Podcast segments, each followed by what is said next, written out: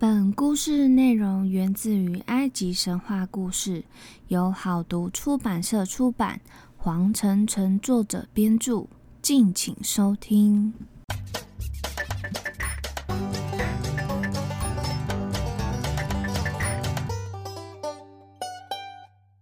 欢迎收听翻译机说神话，我是翻译机。又来到周末小故事的单元了。小故事的第四弹主题为古埃及神怪传奇故事。这些故事呢，大部分是用口语说的，文字并不优雅。不过，故事本身的趣味性和它的古老程度胜过于文字，且对后世文学和民间传说也有相当的影响。虽然故事大部分都是编造的，不过背景会反映出一些文化生活的实际情况，以了解古埃及人的生活和思想。那就让我们一起来听翻译机说神话吧。故事一：十只白鸽。埃及有个商人，他的妻子不幸早逝，留下了十个儿子和一个美丽的女儿。那因为商人非常的繁忙，所以就另外娶了一个后母来照顾他们。但这个后母是个邪恶的巫婆，她非常憎恨这些孩子，一直想要赶走他们。而有一次，商人出远门后，这个后母就把十个儿子变成十只白鸽，将他们赶走，也趁机将女儿赶出屋子，把她关在后院一个又脏又臭的地方。过了几天，商人回来了，就表示要看自己的孩子。后母表示，这十个孩子都离家啦，外出谋生了，女儿等等就会来看他。说完，就匆匆跑去后院，告诉女儿：“你父亲回来了，赶快洗把脸吧。”后母怎么可能那么好心？她边说，就边在水中投了一种魔药。洗完脸的女儿就去见商人。商人一看到女儿，就说：“你是谁呀？”女儿洗脸后，原本很漂亮的容颜变得丑陋不堪，所以商人就认不得这是他的女儿。就把丑八怪女儿赶出门去。女儿万万没有想到，久没有见面的父亲会对她这个样子，伤心欲绝，就一直跑跑跑，不断的跑，跑到河边稍微休息一下。她疲惫不堪的倒在河边休息。夜幕降临，女孩走投无路，只好继续坐在河边，双手抱住膝盖，不断的啜泣着。忽然，天空响起一阵拍翅声，十只白鸽一只接一只，翩然在他身旁降落。他们一着地，倏然就变成了十个英俊的青年。女孩马上认出他们是她的十个哥哥，欣喜地跑上前去拥抱他们。哥哥问他为什么要在这里哭呢？女孩便回答。后母如何虐待他，还使他在父亲眼里变成如此丑恶，以至于将他赶出家门。那哥哥们就说：“嗯，你现在无家可归，不然你就到河的对岸，和我们一起栖息在亲王的花园里吧，我们会照顾你的。”他们告诉他，只有从傍晚到黎明这段时间，他们才能恢复人形。女孩当然愿意与哥哥们一起生活啊。但是他要怎么渡过这条河呢？他又不会游泳，也没有翅膀，但是他也不能一个人孤零零的留在这里，所以就连夜用草编了一张网子。天刚亮。他的哥哥们又变成十只白鸽，女孩就躺在网子里面，由十只白鸽合力咬着网子飞过了河，在王宫的附近安全的把它放了下来。白鸽们又飞走了，女孩漫无目的的走了一阵子，由于彻夜未眠，又累又困，便在御花园里的一棵桐树下睡着了。这时，有一位老婆婆进入她的梦乡，对这位女孩说：“如果你想要破除魔咒，让你十个哥哥恢复人形，你必须用你现在所睡的那棵树的叶子，为他们做十件外衣。外衣做好后，当鸽子从你身边飞下来时，你就套在他们身上。但从你开始做外衣的时候，一直到做完为止，你必须保证不说话，否则你就永远破不了后母的魔法。那女孩因为想要赶快让哥哥急于恢复人形，第二天一大早就赶快捡起桐树的树叶，然后马上制作外衣。所以就从现在开始，她就没办法说出任何一句话。那直到有一天，她坐在河边专心的编织外衣时，宫中的国王就看到了她，被她恬静的神态所吸引。他下来向她致意，女孩没有回礼。他试图和他交谈，但他也不怎么吭声。国王以为他是哑巴，所以也没有特别在意。可是他却为他神秘的气质所吸引，每天都来看他。最后，他决定娶她为妻。女孩并没有反抗，任由国王把她领进皇宫，举行盛大的婚礼，并向人民宣布她为新皇后。那成为王后的女孩继续一声不响地为哥哥们编织外衣。就这样，日子一天天过去了，大家其实都还蛮喜欢这位娴静的新皇后。只有首相，一个觊觎国王庞大财产的老家伙，他痛恨这位新皇后，因为在没有后事的情况下，国王把他的财富都托给首相保管。但是在国王娶了妻后，首相心里想着，他结了婚不久之后就会有继承人，那我的财产不就不保了吗？唯一的办法只有一条，就是趁他生下继承人之前，先把新皇后给除掉。所以首相就开始谋划各种阴谋来实现他。他鬼鬼祟祟的暗中监视王后的一举一动。他发现每天在国王睡去后，他就会悄悄地爬出宫外，朝着御花园去。他小心翼翼地跟在他的后面，虽然他看得非常清楚，他看到的画面就是王后在花园的围墙边捡起一篮桐树叶。就是为了编织他的他的外衣，但是首相却阴险的散布恶毒的谣言，说王后有一个情人，每天深夜都会与他幽会。不久，这个谣言呢就传到国王的耳朵里，国王就非常生气，要首相来说明情况。但是首相就是佯装出气愤难平的样子。对国王听到这样的谣言深感歉意，并假装对皇后忠诚，不愿做任何进一步的说明。也就是说，国王要他说出真实的情况，但是首相都不敢说。他说：“因为这是王后叫我保密的。”所以呢，这样子的情形让国王更加的生气。他威胁说：“除非他得到满意的解释，否则他就要惩罚首相。”那首相只好一五一十的说了，而且还装出勉为其难的样子，加油添醋的诉说王后的不贞，但是他没有说到那天的事实这样子。所以国王在当天的深夜里，他就站在窗户边，他就非常清楚的看到他的妻子就偷偷摸摸的到围墙旁边。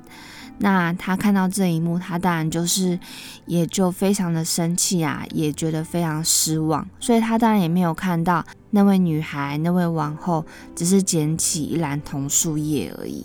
那国王也下定决心，不能无视与王后的不争。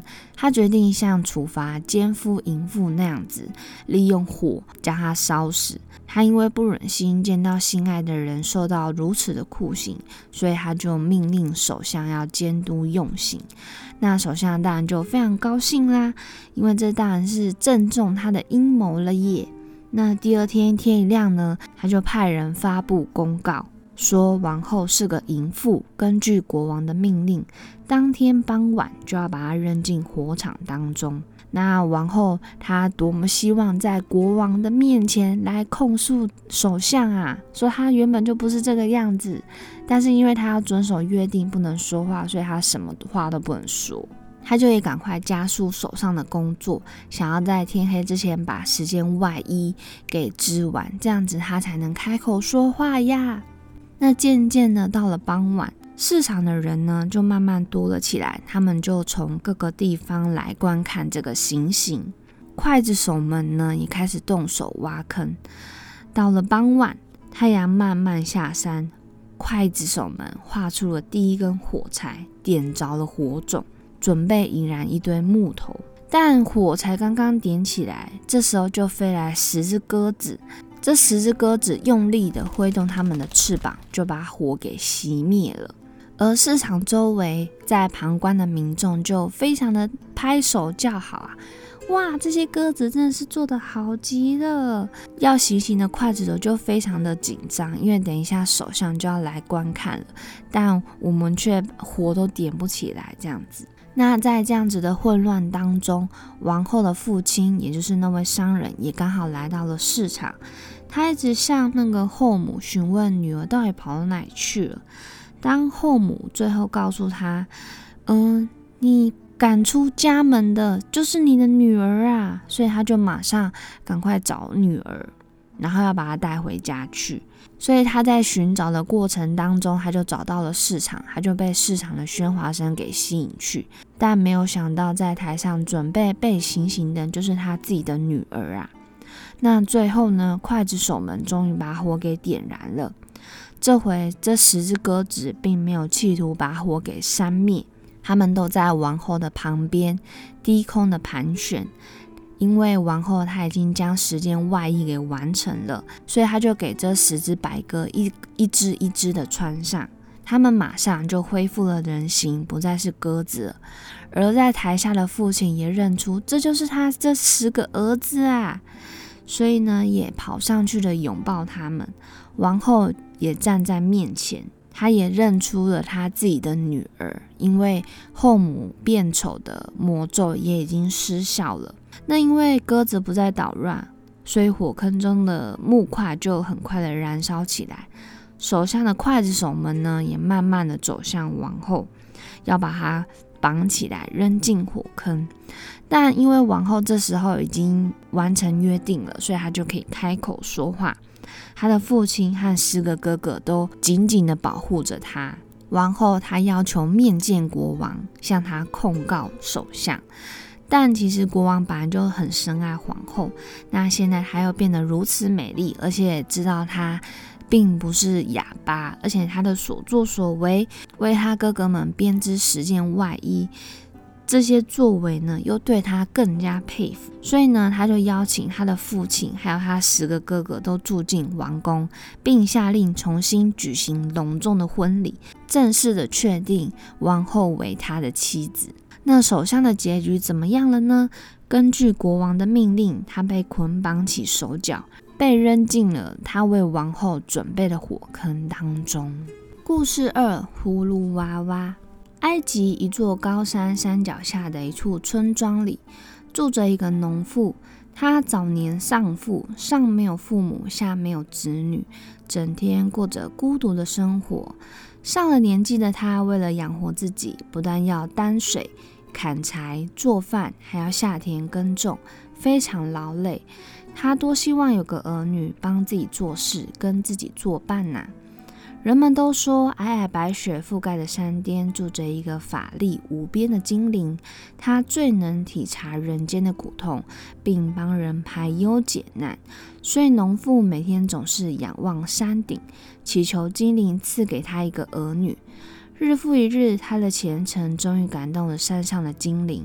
一天，正当农妇在狐狸地里除草时，一位陌生人出现在他的面前，微笑地说：“我是山上精灵的使臣，今天奉精灵的命令来指引你，你要悉心照料这些葫芦。”以后必有后福。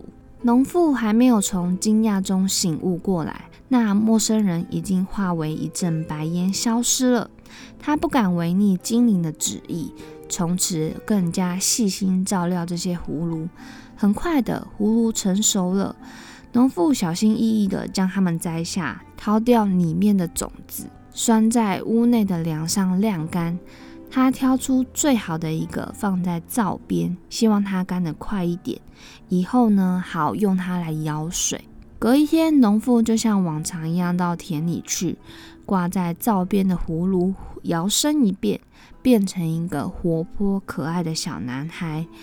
只见他跳起来摸摸梁上的每一个葫芦，那些葫芦呢，一下子也全变成了小男孩。他们开始叽叽喳喳的满屋子乱跑，尽情的玩耍。玩了一会儿后，他们有的开始扫地、整理屋子，有的去林间砍柴。只有那个灶边所变出来的葫芦小男孩没有做事，他在一旁笑着。并指挥着其他男孩做事，大家都叫他鸡太太。等事情都做完后，鸡太太把他们一个个背到梁上，使他们重新变回葫芦。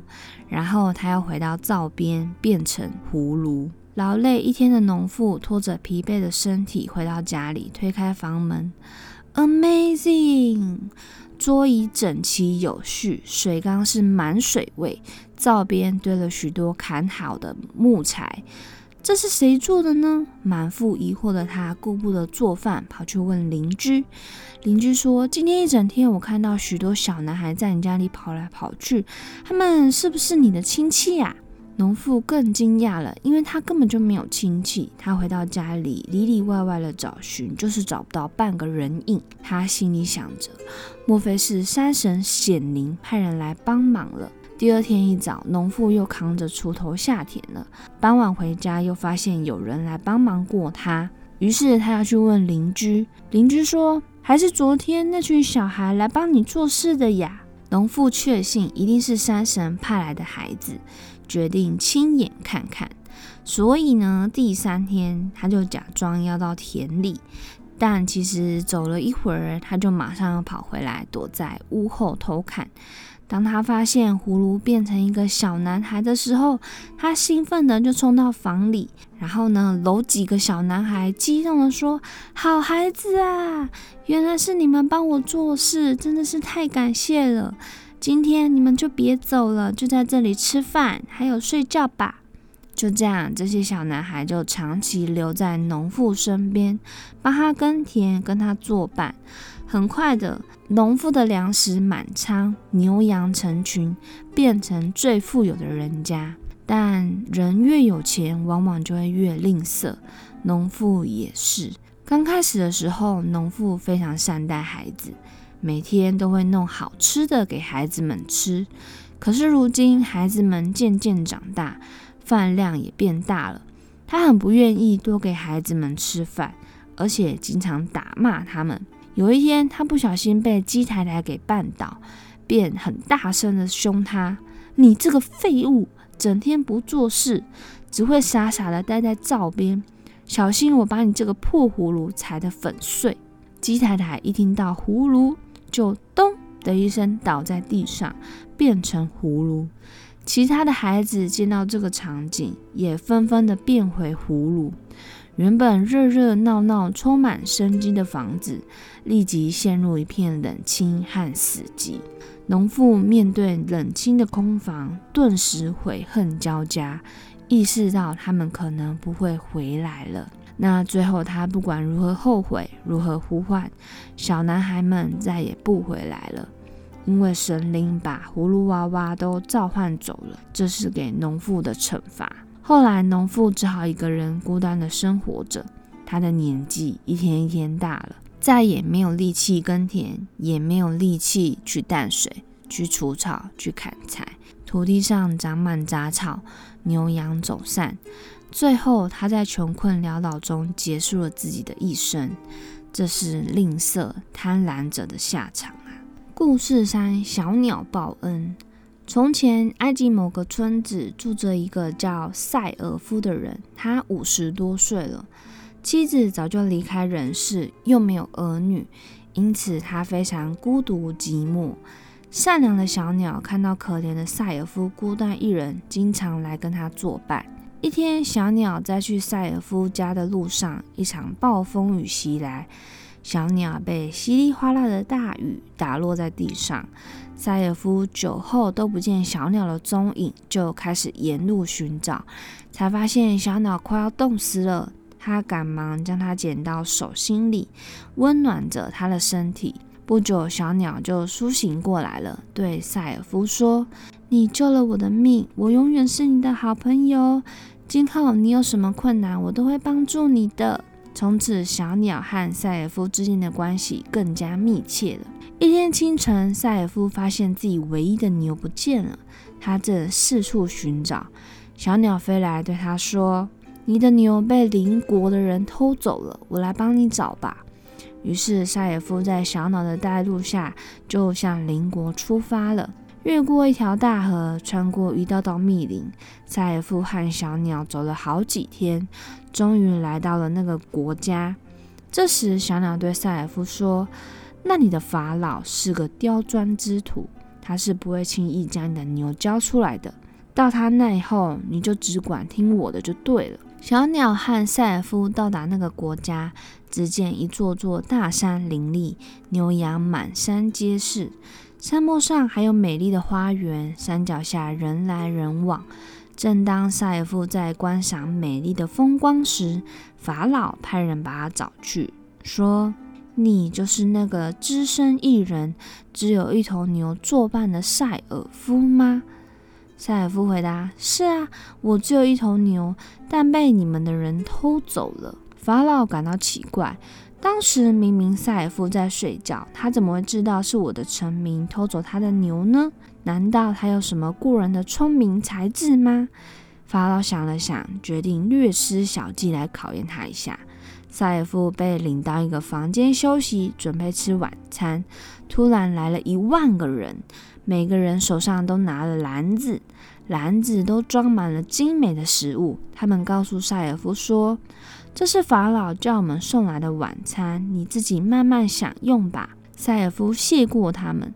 但他不知道怎么样才能吃一万篮食物。诶，这个时候小鸟飞过来了，在他身边窃窃私语说：“你就吃一篮就好了，剩下的我就请蚂蚁来帮忙。”小鸟很快就召来这个国家所有的蚂蚁，像是有住在森林的红蚂蚁，用红色土壤筑成窝的白蚂蚁，跑得飞快的大黑蚂蚁，爱吃面包屑的小黑蚂蚁。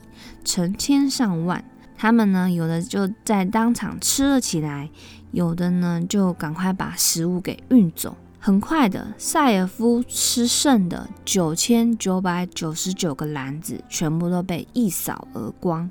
而要来收篮子的人，整个都目瞪口呆。第二天早晨，法老又派人给塞尔夫一把铜斧，他说：“我们的法老喜欢用石块取火。”你上山找些石头，绑成一捆一捆的背回来。塞尔夫上山了，小鸟又在前面引路。他们来到了一个峭壁，那里有一堆被雷电击碎的岩石。塞尔夫用草把碎片捆了起来，背着下山交了差。接着，法老又派人给塞尔夫一个小水壶，他说：“我们的法老喜欢喝露水。”请你到森林里装着一壶回来。小鸟又带着塞尔夫上了山。这次路途非常遥远，他们翻了七座山后，来到了一片竹林前。竹林轻轻地说：“塞尔夫来了，塞尔夫来了，让我们帮忙，让我们帮忙。”这个时候，小鸟就指给塞尔夫一个小山洞，然后竹子就开始摇晃了起来。一滴滴露水很快就把洞填满，塞尔夫高兴的就装满一壶露水回去。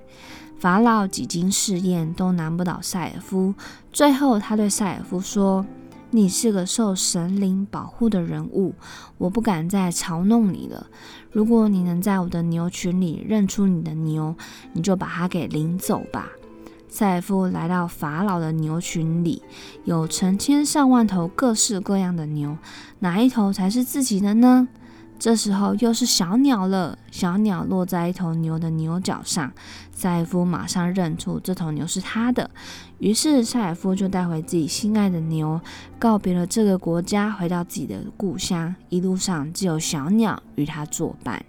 故事是猫交朋友。很久以前，猫并不跟人在一起，而是住在大森林里，和各种飞禽走兽一起生活着。猫非常喜欢结交朋友，它在森林里游走，希望能交到好朋友。有一天呢，它看到一只兔子走过来，猫觉得兔子很机灵，就上前攀谈了起来。于是他们就成为了好朋友。猫十分佩服兔子的聪明，认为有这样子的朋友是自己的荣幸。但是有一天呢，野兔因为争执食物和羚羊吵了起来，结果羚羊一气之下用尖锐的角猛戳过去，把兔子的肚子给戳破了。可怜的兔子就这样一命呜呼了。猫看到这样的场景，觉得嗯，认识本领更大的朋友才是对的。羚羊把野兔打死了，可见羚羊比较有本领，比较厉害，自己应该和羚羊交个朋友。所以呢，猫就找到羚羊，要求和他做朋友。羚羊也同意了。过了不久，猫又看到花豹正在追羚羊，一下子就把羚羊给咬死了。猫呢，就赶快上去求花豹和他交朋友。花豹只好勉强答应了。他们就变成了朋友，一起出外觅食。可是好景不长，他们成为朋友后不久，花豹和狮子吵了一架。狮子猛然一吼，用利爪和尖牙把花猫给咬死，吃下肚了。猫看到目瞪口呆，就找狮子做了朋友。最后终于成功。猫呢，现在认为自己有一个最厉害、最有本领的朋友了，整天非常的高兴。那有一天呢，猫和狮子就一起散步，他们就碰到了一群身体庞大的大象。其中一头大象用长鼻子将狮子卷了起来，丢到悬崖下面。猫心想：嗯，还是大象力大无穷啊！自己要平安无事的话，必须要和大象交朋友。猫呢，以为大象在野兽中是最有强壮、最有力气，它一定是无敌英雄。所以呢，猫呢又和大象成了好朋友。但是不到一个礼拜，大象就被一个猎人活活的用陷阱给抓住，最后大象被打死，象牙还被猎人拔了出来。猫呢，现在被吓得六神无主了，因为它从来没有见过两脚的动物，而且这个两脚的动物非常厉害，居然呢征服了所向无敌的大象。他想了许久，最后终于明白，这体型不高大的两脚动物才是最厉害、最聪明的。猫呢，就自己自言自语的说：“现在我可以肯定了，世界上最厉害的动物就是人了。”所以猫就决定跟人交了朋友。他找到人，人答应他，把他看作是一个朋友。所以从此以后，猫就在人的家里，再也不回森林里去了。而变成了家畜。以上就是今天这四则小故事。那各位听众有没有受到一点启发呢？我们现在讲讲这四则故事好了。首先第一则呢，十只百个。我的想法就是，童话中的后母都是非常可怕的。这算是什么启示吗？像是灰姑娘的后母就非常可怕，对不对？把她当做仆人。但我相信现实中的情况应该不是这样子的啦。那首相呢，就是坏人有报应，但故事中好像没有提到后母的结果诶。不过我想，如果我是丈夫，应该就是会跟他马上离婚，然后把他赶出门去，就说：“诶，凭什么弄我的孩子啊？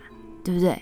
那其实第一则故事也是要告诉大家要遵守约定跟遵守承诺啦。如果说你真的想要什么东西，跟人家约定好了，那你就是要坚持下去。像是故事中的女孩，就是在她开始缝制外衣的时候，她就不能够跟人家讲话，不能说话这样子。最后她也成功了，所以她就有得到美好的结局这样子。第二则故事，葫芦娃娃。嗯，我是觉得从一个比较刻苦，然后比较贫穷的人变成有钱人的话，因为其实害怕会回到以前贫穷的日子，所以自己本身的个性都会变成吝啬起来。不敢说每个人都这样，但我觉得这也是人性的一部分。那他最后故事中的农妇也最后。只有自己一个人孤苦的死去，那也就算是贪婪的下场了。那第三则故事，小鸟报恩。我们今天这四则故事就是一个葫芦跟三种动物的故事，就是白鸽、猫还有小鸟。那第三个就是小鸟的故事，其实就是一个报恩的故事啦。那其实要跟我们说的就是，动物们其实都有感情的，只是知道谁对它好，就会想要报恩或者是分享食物。